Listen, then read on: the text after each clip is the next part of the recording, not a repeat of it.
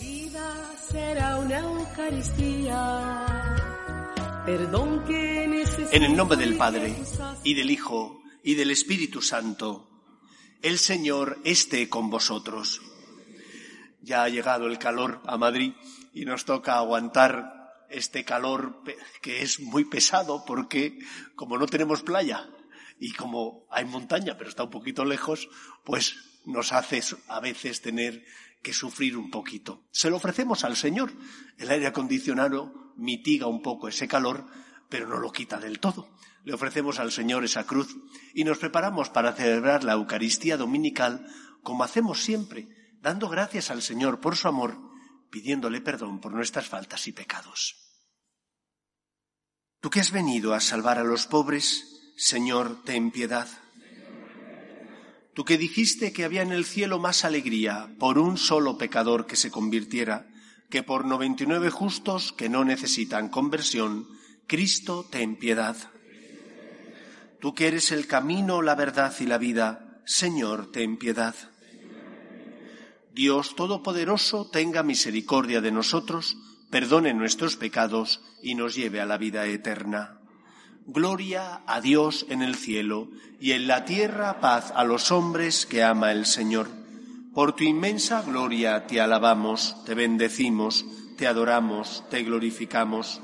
Te damos gracias, Señor Dios Rey Celestial, Dios Padre Todopoderoso, Señor Hijo único Jesucristo, Señor Dios, Cordero de Dios, Hijo del Padre Tú que quitas el pecado del mundo, ten piedad de nosotros.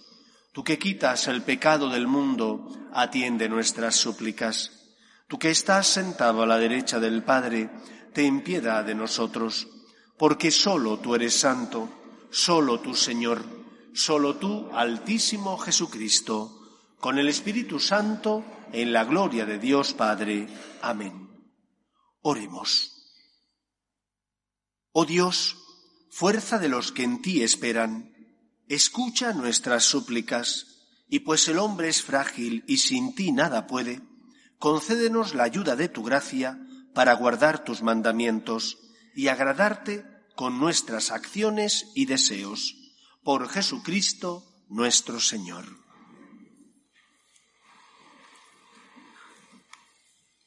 Lectura de la profecía de Ezequiel. Así dice el Señor Dios. Arrancaré una rama del alto cedro y la plantaré. De sus ramas más altas arrancaré una tierna y la plantaré en la cima de un monte elevado. La plantaré en la montaña más alta de Israel, para que eche brotes y dé fruto, y se haga un cedro noble. Anidarán en él aves de toda pluma, anidarán al abrigo de sus ramas. Y todos los árboles silvestres sabrán que yo soy el Señor que humilla los árboles altos y ensalza los árboles humildes, que seca los árboles lozanos y hace florecer los árboles secos. Yo, el Señor, lo he dicho y lo haré. Palabra de Dios. Te alabamos, Señor. Es bueno darte gracias, Señor. Es bueno darte gracias, Señor. Es bueno dar gracias al Señor y tocar para tu nombre, oh Altísimo, proclamar por la mañana tu misericordia y de noche tu fidelidad es bueno darte gracias, Señor. El justo crecerá como una palmera, se alzará como un cedro del Líbano, plantado en la casa del Señor, crecerá en los atrios de nuestro Dios. Es, bueno, darte gracias, Señor. En la vejez seguirá dando fruto y estará lozano y frondoso, para proclamar que el Señor es justo, que en mi roca no existe la maldad. Es bueno darte gracias, Señor.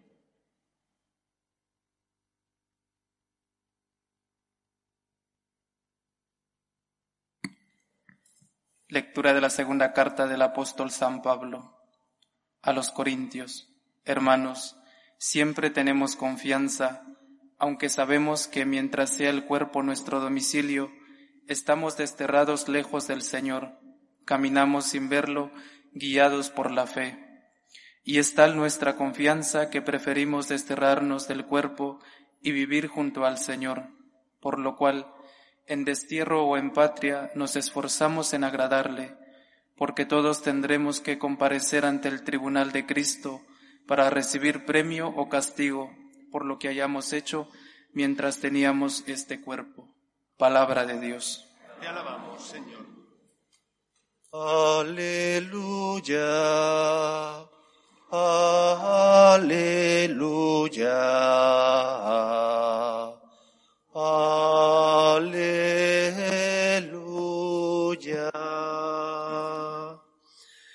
El Señor esté con vosotros. Lectura del Santo Evangelio según San Marcos. En aquel tiempo dijo Jesús a la gente, El reino de los cielos se parece a un hombre que echa simiente en la tierra. Él duerme de noche y se levanta de mañana. La semilla germina y va creciendo, sin que él sepa cómo. La tierra va produciendo la cosecha ella sola. Primero los tallos, luego la espiga, después el grano. Cuando el grano está a punto, se mete la hoz, porque ha llegado la siega. Dijo también, ¿con qué podemos comparar el reino de Dios? ¿Qué parábola usaremos? Con un grano de mostaza. Al sembrarlo en la tierra es la semilla más pequeña, pero después brota, se hace más alta que las demás hortalizas y echa ramas tan grandes que los pájaros pueden cobijarse y anidar en ellas. Con muchas parábolas parecidas les exponía la palabra, acomodándose a su entender. Todo se lo exponía con parábolas, pero a sus discípulos se lo explicaba todo en privado. Palabra del Señor.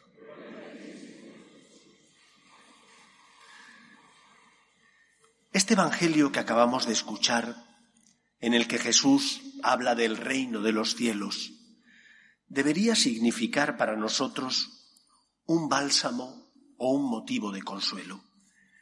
¿Por qué un bálsamo? Porque todos nosotros experimentamos con dolor nuestra fragilidad. Puede ser que de cara a los demás no lo digamos y luchemos por vender una imagen de perfección que no es la real. Pero nosotros en nuestro interior sabemos cómo somos, lo frágiles que somos, los lo pobres que somos, lo débiles que somos. Porque tú puedes intentar engañar a los demás, pero a ti no te puedes engañar, y a Dios mucho menos. Tú eres consciente de tu debilidad y por lo tanto de cómo, cuántas veces en tu vida dejas de hacer ese bien que sabes que tienes que hacer y haces el mal que sabes que no debes cometer. A los demás a lo mejor puedes intentar engañarles, ni a Dios ni a ti puedes engañarle. A Dios no porque ve en el fondo del corazón, porque sabe lo que pasa por tu vida, y a ti tampoco porque eres consciente de tus limitaciones. Este Evangelio donde el Señor nos habla de cómo la gracia va transformando nuestra vida sin que nosotros lo sepamos, sin que nosotros tengamos que poner fuerza para que sea así. Es como el sembrador que siembra la simiente. El sembrador ha hecho lo que tenía que hacer y la simiente germina sola. Dentro de la tierra va desarrollándose. Eso es la fe, que han sembrado en nuestro corazón y que cuando la has acogido, la gracia de Dios hace que se desarrolle, que vaya creciendo y que por lo tanto, ante las caídas, ante las debilidades, ante los momentos donde no tienes fuerza, el Señor con su gracia te levanta, te da las fuerzas que necesitas para que luches. Nosotros no creemos en la voluntad exclusiva de las personas, no somos voluntaristas, nosotros somos providencialistas. Creemos en la providencia divina. En la providencia divina, es decir, en el poder de Dios, que es el Señor de la historia y que es capaz de transformar mi corazón y que, es capaz de sacar de mí obras buenas, aunque sea débil, frágil y caiga. Pero hace falta que yo tenga fe, que desee que el Señor transforme mi vida, que me fíe de Él, que me abandone, por tanto, en sus manos. El primer requisito del reino de los cielos es abrir el corazón al Señor. No fiarte de ti, sino al contrario, fiarte de Él. ¿Cuántas veces os he explicado que la santidad es un don de Dios? y que el santo no se hace, más bien se deja hacer por Dios. Es Dios el que con su gracia te transforma. Es el Señor el que con su gracia amplía los límites de tu corazón. Es Dios el que cura y sana tus heridas. ¿Qué es lo que tú tienes que hacer? Acercarte a los sacramentos, que son los auxilios que el Señor creó para nuestro servicio y bien. Si yo no me confieso, ¿cómo el Señor va a perdonarme los pecados? Si yo no comulgo, sino hago oración, si no dejo que el Señor me consuele, ¿cómo voy a encontrar la sanación que necesito? Pero si yo me acerco al Señor, Él es el que lleva a cabo la obra de la salvación en mí. No depende tanto de ti, depende de Él. Él te ha dado el don de la libertad y no te quiere obligar. Eres tú el que tienes que abrirle las puertas de tu corazón, dejando al Señor que sane y cure tus heridas. Por lo tanto, la primera enseñanza de este Evangelio se puede reducir en una palabra. Abandónate. Abandónate en Dios. Fíate del Señor. Que tienes miserias, que te sientes pobre y débil. No tengas miedo. San Pablo dirá que donde abundó el pecado, sobreabundó la gracia. Solo hace falta que tú te lo creas. Solo hace falta que tú le permitas al Señor que cure y sane tus heridas. ¿Qué es lo que le ocurrió a Pedro cuando, estando en la barca por la noche, ve caminar al Maestro sobre las aguas? Señor, hazme ir hacia ti. Y cuando el Señor le dice, Pedro, ven, y empieza a caminar sobre las aguas, dice, esto no es posible. Duda. Lo pone en tela de juicio. Duda del Señor y entonces, como duda, se hunde. Si nosotros nos fiáramos de Dios, si tuviéramos más confianza y fe en Él, si nos abandonáramos en Él, nuestra vida sería distinta. Tendríamos tentaciones, quizás más todavía de las que ya tenemos. Sentiríamos la mordedura del demonio que quiere tentarnos para que caigamos, pero el Señor nos sostendría. Pero cuando nos alejamos de Dios, cuando como el hijo pródigo le decimos al Padre que me des la herencia, que me voy, que no me quiero quedar en casa, Dios con dolor te lo permite. Porque te ha dado el don de la libertad.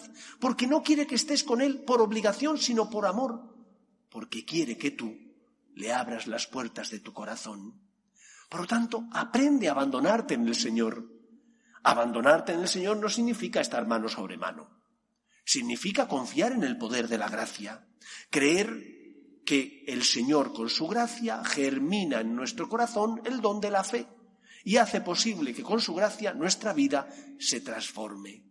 ¿Y cómo se transforma? Primero se transforma porque ilumina nuestra conciencia, porque te ayuda a distinguir el bien del mal. Una persona que no tiene conciencia es una persona que vive en la tiniebla, que no sabe qué está bien y qué está mal, y que por lo tanto, al no saber qué está bien y qué está mal, puede vivir en el error. Si tienes conciencia, sabes cuál es el camino que te lleva a la salvación y por lo tanto puedes desandar el mal camino, puedes volver al buen camino. Por lo tanto, lo primero que hace el Señor es iluminar tu conciencia. Lo segundo que hace la gracia del Señor es darte fuerzas para luchar y no bajar los brazos. Cuando caemos en la desesperanza, cuando bajamos los brazos, entonces está todo perdido. Pero no todo perdido solo para nosotros, sino para los que están a nuestro lado. Dios nunca compite con las personas que están en nuestra vida. Dios no es un competidor de tus hijos, ni tampoco de tu esposo o de tu esposa, ni de los que amas. Dios, al contrario, es el garante. Como decía Dostoyevsky, si Dios no existe, todo está permitido. Cuando tú te fías del Señor, le abres tu corazón y Él con su gracia transforma tu vida, lo que el Señor hace es que no bajes los brazos, que como tienes conciencia y distingues el bien del mal, luches todos los días. Y si has caído, te pones en manos del Señor y vuelves a intentarlo. No te abandonas en, la desesperanza, te abandonas en Dios.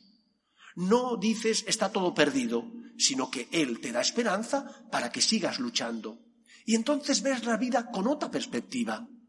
La perspectiva de que aunque vuelvas a caer y tropezar contra las mismas piedras del camino, no es como antes. Si yo en lugar de tener un carácter endiablado y faltar al respeto en mi trabajo a mis compañeros diez veces, con la ayuda del Señor logro reducirlo a cinco, si hiciera una encuesta, yo estoy seguro que mis compañeros dirían mejor cinco que diez, ¿eh? Mejor cinco que diez. ¿Son muchas cinco? Sí, pero más son diez. Por lo tanto, la gracia del Señor va llevando a cabo esa transformación en tu corazón. Tienes que verlo. Pero tampoco puedes pretender cambiar de la noche a la mañana. Y esa es la tercera enseñanza. Tienes que perseverar y tener paciencia. Tienes que asumir tu cruz. Fijaos qué cosa. Asumir tu cruz significa que tienes que quererte con tus debilidades, que no significa que tienes que querer a tus debilidades. Tienes que quererte con tus debilidades, que tienes que aceptar que eres débil para luchar con la ayuda de la gracia de Dios y volver a empezar. Que no puedes venirte abajo porque caigas y tropieces. Aunque caigas, vuelve a luchar. Aunque hayas tropezado, vuelve a levantarte. No tengas miedo. Pero tampoco pretendas cambiar de la noche a la mañana. Que Roma nos hizo en un día. Que transformar tu vida, el Señor lo va haciendo poco a poco. Él es el que va marcando los pasos necesarios para que esa transformación vaya calando en tu corazón, vaya transformando, por tanto, tu existencia. Tres principios que no podemos olvidar. El Señor siembra, pero hace falta, por una parte, abandonarse en Él. En segundo lugar, el Señor que siembra la semilla ilumina nuestra conciencia y, por lo tanto, nos ayuda a distinguir el bien del mal. Y dándonos su gracia, nos da las fuerzas para luchar. Aunque hayas caído, levántate y sigue adelante. Persevera.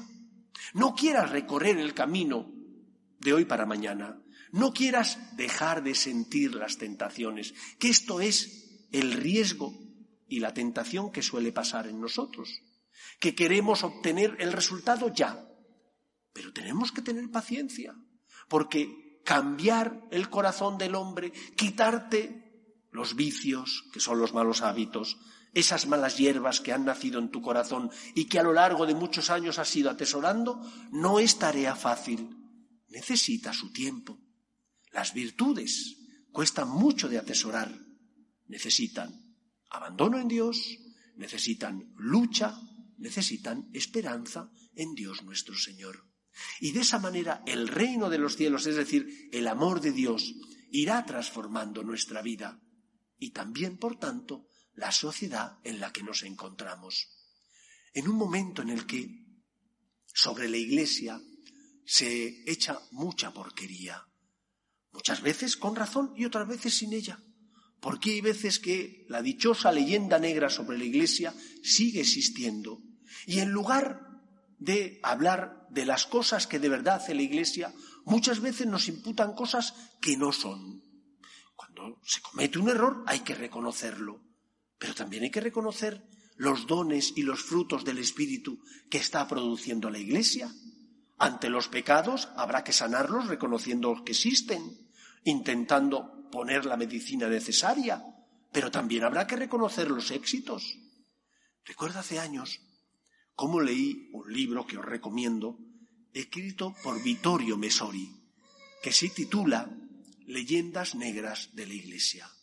Y cómo viene a resolver históricamente tantas mentiras como se contaron sobre la Iglesia para echar abajo la tarea que la Iglesia realiza.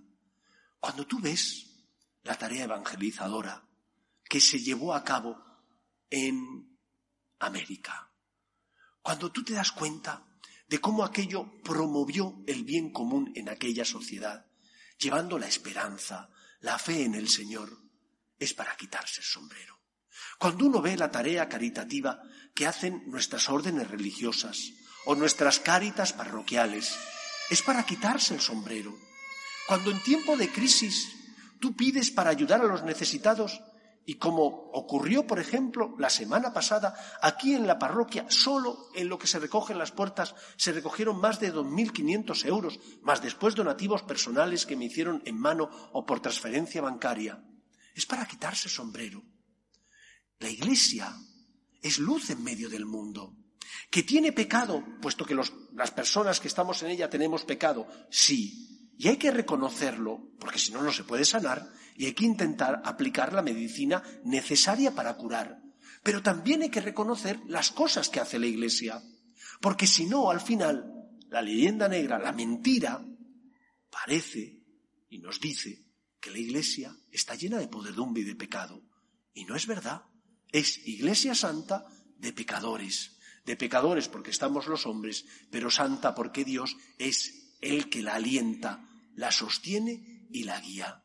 Por lo tanto, que este Evangelio que nos habla de cómo el reino de los cielos crece en nosotros, en el mundo, genera una cultura provida, una cultura para ayudar a los necesitados, que este Evangelio nos consuele, a no bajar los brazos, a abandonarnos en el Señor, pero también a tener paciencia, porque es el Señor el que poco a poco, como buen alfarero, va transformando nuestro corazón. Abandono en Dios, paciencia, perseverancia, constancia.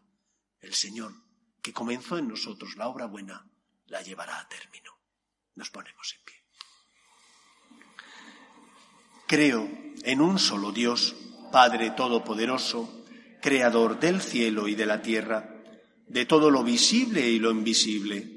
Creo en un solo Señor Jesucristo, Hijo único de Dios, nacido del Padre antes de todos los siglos, Dios de Dios, luz de luz, Dios verdadero de Dios verdadero, engendrado, no creado, de la misma naturaleza del Padre, por quien todo fue hecho, que por nosotros los hombres y por nuestra salvación bajó del cielo, y por obra del Espíritu Santo se encarnó de María la Virgen y se hizo hombre, y por nuestra causa fue crucificado en tiempos de Poncio Pilato, padeció y fue sepultado y resucitó al tercer día según las Escrituras, y subió al cielo, y está sentado a la derecha del Padre, y de nuevo vendrá con gloria para juzgar a vivos y muertos, y su reino no tendrá fin.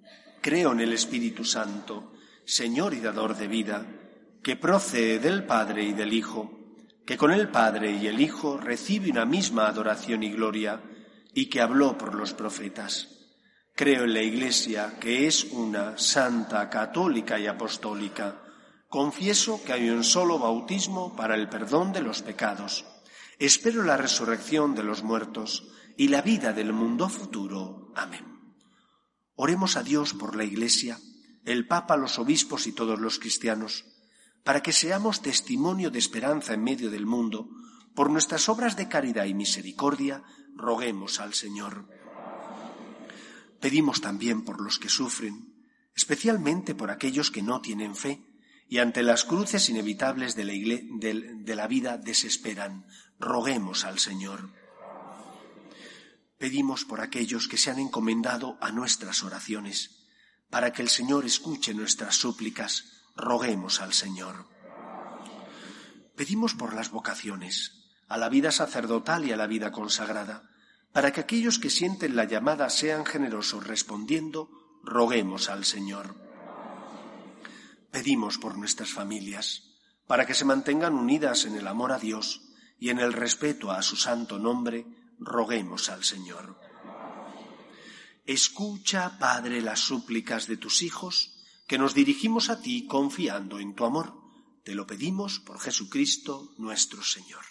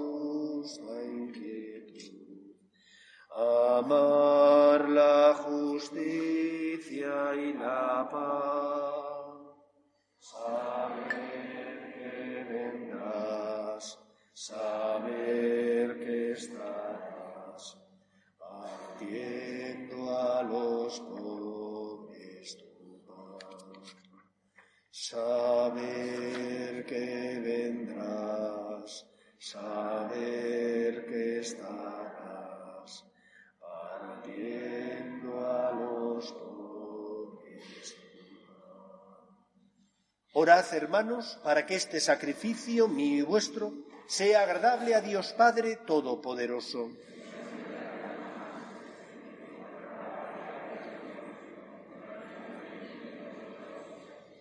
Oh Dios, que según la doble condición de los dones que presentamos, alimentas a los hombres y los renuevas sacramentalmente, concédenos por tu bondad que no nos falte su ayuda para el cuerpo y el espíritu.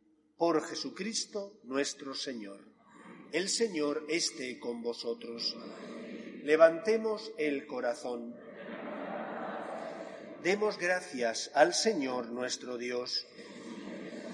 En verdad es justo y necesario, es nuestro deber y salvación, darte gracias siempre y en todo lugar, Señor Padre Santo, Dios Todopoderoso y Eterno, porque nos concedes en cada momento lo que más conviene y diriges sabiamente la nave de tu Iglesia, asistiéndola siempre con la fuerza del Espíritu Santo, para que, impulso de su amor confiado, no abandone la plegaria en la tribulación, ni la acción de gracias en el gozo, por Cristo Señor nuestro, a quien alaban los cielos y la tierra, los ángeles y los arcángeles, proclamando sin cesar, Santo, Santo, Santo es el Señor, Dios del universo.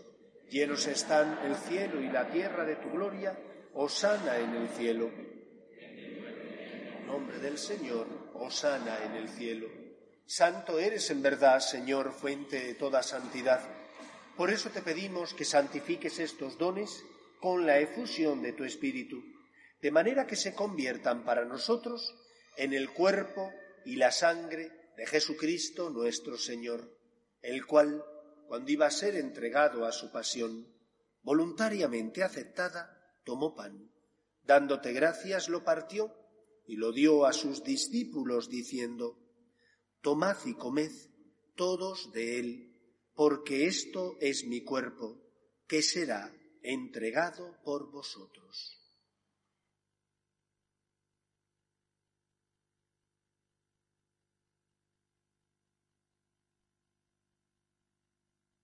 Del mismo modo, acabada la cena, tomó el cáliz y dándote gracias de nuevo, lo pasó a sus discípulos diciendo, Tomad y bebed todos de él, porque este es el cáliz de mi sangre, sangre de la alianza nueva y eterna, que será derramada por vosotros y por muchos para el perdón de los pecados. Haced esto en conmemoración mía.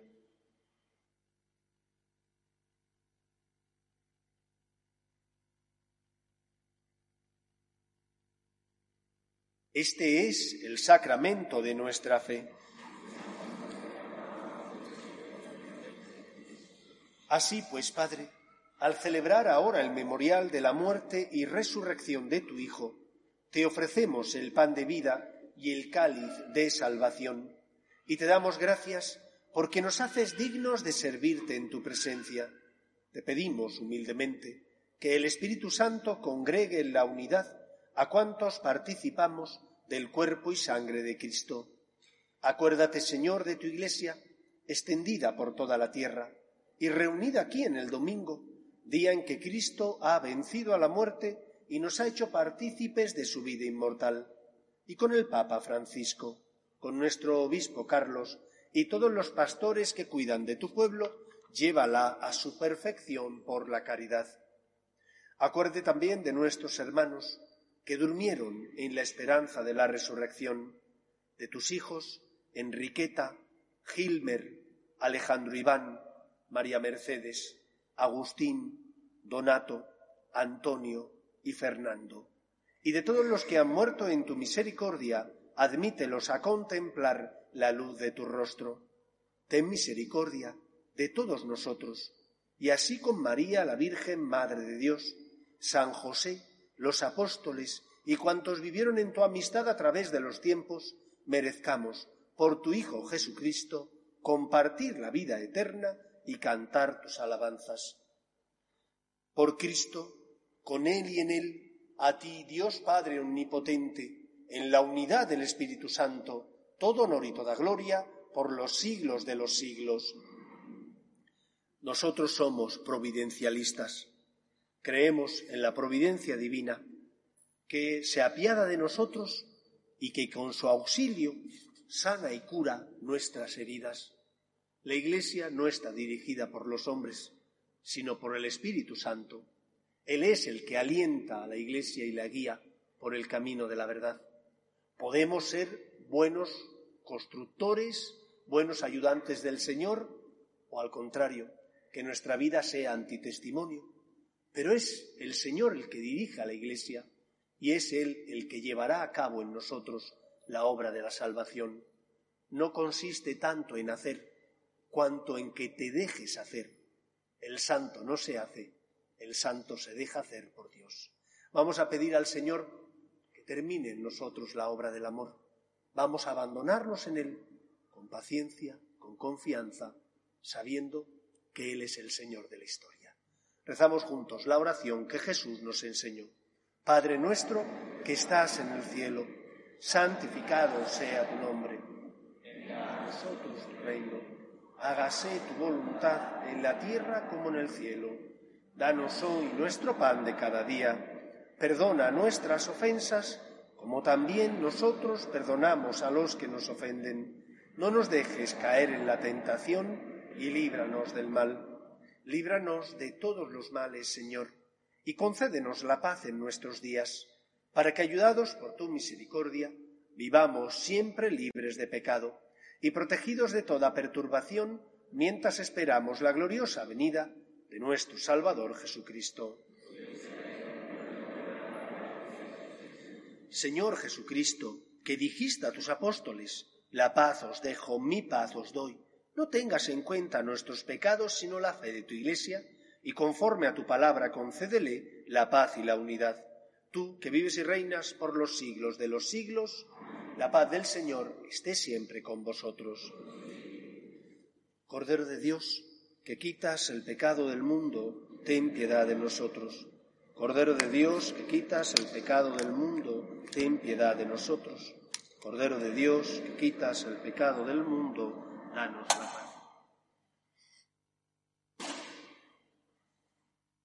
Este es el Cordero de Dios que quita el pecado del mundo. Dichosos los llamados a la cena del Señor. Señor, no soy digno de que entres en mi casa.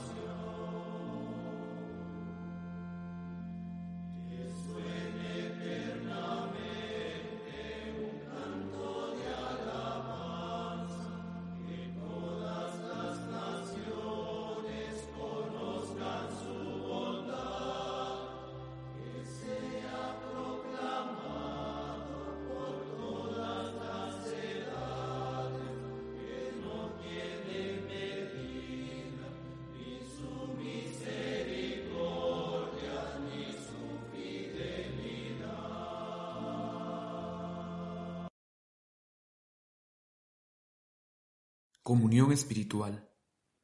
Creo, Jesús mío, que estáis realmente presente en el santísimo sacramento del altar. Os amo sobre todas las cosas y deseo recibiros dentro de mi alma. Pero como ahora no puedo recibiros sacramentado, venid a lo menos espiritualmente a mi corazón. Y como si ya os hubiese recibido, os abrazo y me uno del todo a vos, Señor, no permitáis que me aparte de vos. Amén.